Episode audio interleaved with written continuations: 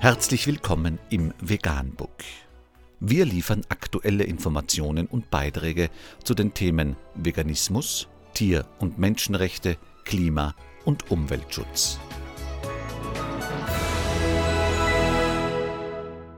Dr. Med Ernst Walter Henrich am 7. November 2018 zum Thema Tierquälerei. Schlachthof bestätigt Vorwürfe.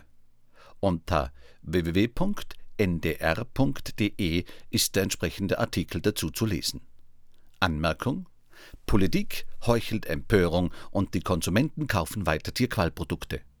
Die Bedingungen für Nutztiere in Tierfabriken und Schlachthäusern sind selbst bei bestmöglicher Behandlung grausam, weil es sich um Ausbeutung, Versklavung, Zwang und Tötung handelt. Leider ist es aber in der Tierindustrie darüber hinaus üblich, dass die Beschäftigten die Tiere zusätzlich sadistisch quälen. Die Ursachen können vielfältig sein.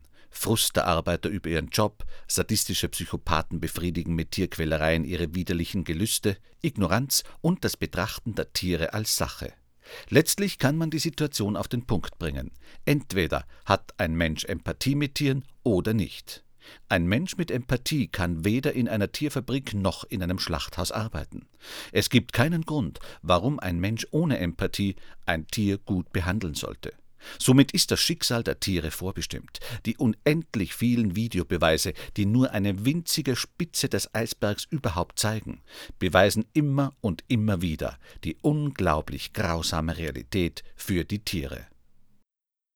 Vegan, die gesündeste Ernährung und ihre Auswirkungen auf Klima und Umwelt, Tier- und Menschenrechte. Mehr unter www.provegan.info.